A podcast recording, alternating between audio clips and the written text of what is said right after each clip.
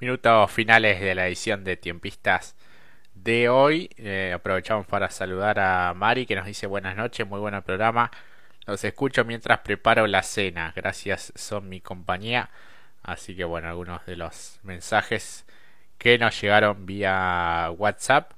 Así que bueno, aprovecho también para mandarle un saludo a Manu Romero, el director de FM Láser 93.5, que bueno, por cuestiones de horario y demás, este, de otras ocupaciones, no nos puede hacer el, el duplex, pero bueno, le agradecemos por todo este tiempo que, que sí lo estuvo pudiendo hacer, así que más que, más que agradecidos, en algún momento ya se van a alinear los planetas para volver a, estar nuevamente en el aire de la 93.5, mientras tanto, este, seguiremos aquí en, en Radio Pacú como siempre. Por supuesto que sí, ya un abrazo enorme a la gente de FM que durante mucho tiempo y nos ha, nos ha hecho el duplex. Así que más que agradecidos, ¿no? Sí, sí, sí, tal cual. Así que bueno, como hoy me dijo, tenemos las puertas abiertas para, para, para siempre y bueno, ojalá que en algún momento se pueda volver a, retransmitir. Volvemos nuevamente al deporte y recién hablábamos en el otro bloque de River y el buen momento que pasa y otro de los grandes que es totalmente la, la cara contraria es San Lorenzo que viene de perder el clásico contra Huracán y que en el día de hoy regresó a los entrenamientos. Sí, un San Lorenzo que no está teniendo un buen pasar porque a dos está a dos partidos de su peor recha histórica, así que imagínense, eh, tomen dimensión del mal momento que está viviendo el ciclón después de haber caído ante el eterno rival, ante Huracán, el pasado fin de semana. En el día de hoy, el ciclón regresó a los entrenamientos tras el golpe que significó la derrota contra Huracán en el clásico, la cuarta en fila y la novela en 18 partidos en esta liga profesional. Lejos de toda clasificación a las copas para el 2022, el ciclón apunta todos sus cañones al partido del domingo ante Godoy Cruz en el nuevo gasómetro para tratar de no acercarse al peor registro de caídas consecutivas en la historia del club que es de seis partidos en el año 1978. Ya estuvo cerca en otra ocasión, pero en este mismo torneo eh, logró recuperarse y venció a Patronato, pero para ese duelo la principal novedad es que podrá contar ah, con la vuelta de Nicolás Fernández, uno de los jugadores más destacados en los últimos juegos, porque ya cumplió con una fecha de suspensión por haber acumulado cinco tarjetas amarillas. Además habrá que ver cómo sigue Gino Peruzzi, que contra el Globo debió ser reemplazado por Bruno Pitón, promediando el primer tiempo por un duro golpe que recibió en la cintura. Así que veremos cómo se preparan eh, los dirigidos por Monarris.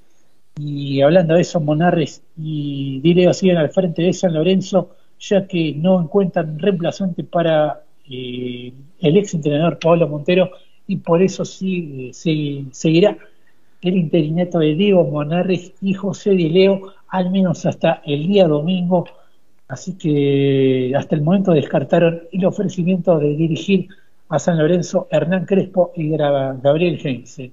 Un San Lorenzo que tiene problemas tanto dentro y fuera con, de la cancha buscará recuperarse ante Boy Cruz y también a la búsqueda de un técnico definitivo para enfrentar lo que será un, lo que queda del campeonato y por un 2022 mejor. Así es, así que bueno, complicado a nivel dirigencial también, este con un Tinelli que se tomó se tomó licencia, no en uno de los peores momentos de de San Lorenzo, así que bueno, veremos si puede reencauzar el rumbo, al menos desde lo deportivo y los, los resultados concretos.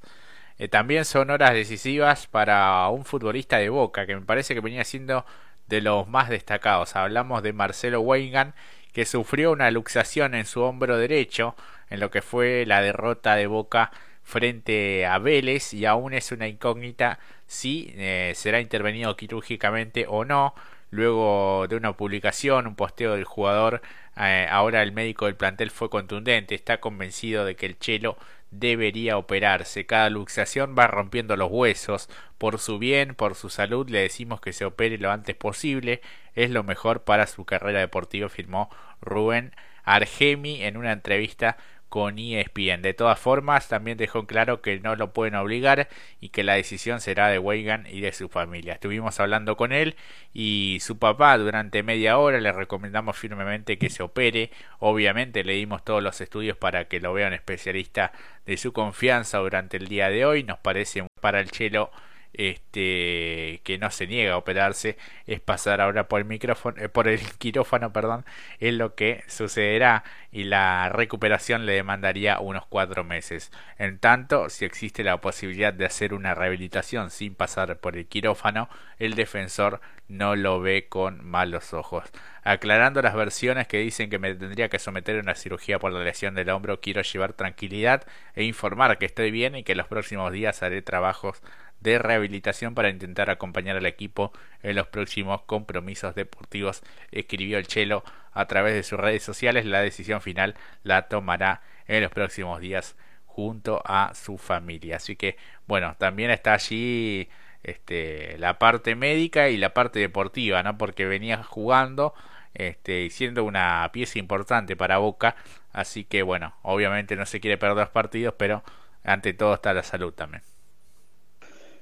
Sí, bien vos lo dijiste, el Chelo Weigan que venía haciendo buenos papeles en los últimos partidos del equipo de Sebastián Bataglia, ese, esta lesión lamentablemente en el último partido ante Vélez, y bueno, y ahora quedará definir lo que, lo que desean los profesionales a pesar de la voluntad del futbolista, del lateral, eh, bueno, lo mejor es que, como bien vos decís, poner en primer plano la salud y no tanto estar pendiente de ser titular o no debido a, la gravedad de la lesión que, presenta el jugador de, Boca. Y cambiemos ahora mejor del fútbol argentino para hablar un poco del fútbol internacional, ya que los distintos clubes importantes de Europa, como son la Juventus, el Madrid y el Barcelona, están promoviendo acciones legales contra la Unión del Fútbol Europeo Asociados y la Federación Internacional de Fútbol Asociados. Estamos hablando de la UEFA y la FIFA, los clubes de la Juventus y el Real Madrid y junto con el Barcelona van a promover acciones legales contra estas entidades acusándolas a dichos organismos de ser monopólicos en un intento de reorganizar radicalmente la gestión del fútbol europeo y bueno, se abre otro capítulo más entre las distintas potencias de Europa y las, los entes reguladores del fútbol internacional. Según el Financial Times, los tres clubes prometen acusar a los órganos rectores del deporte de romper las reglas de la competición europea, lo que implica un esfuerzo por desmantelar el monopolio. Una victoria permitiría a las instituciones tener un mayor control financiero en los torneos que juegan destaca la información periodística también concebida por medios italianos, una serie de documentos oficiales obtenidos por el Financial Times, este periódico internacional, revelan que también a una empresa con la sede en España llamada A22, que representa a los clubes de la Superliga, pedirá al Tribunal de Justicia de la Unión Europea que se juzgue si la UEFA puede seguir actuando como un regulador capaz de imponer sanciones a los clubes y en ese mismo sentido los clubes van a denunciar que la UEFA actúa como participante beneficiándose de las distintas eh, organizaciones de torneos como la Liga de Campeones de Europa.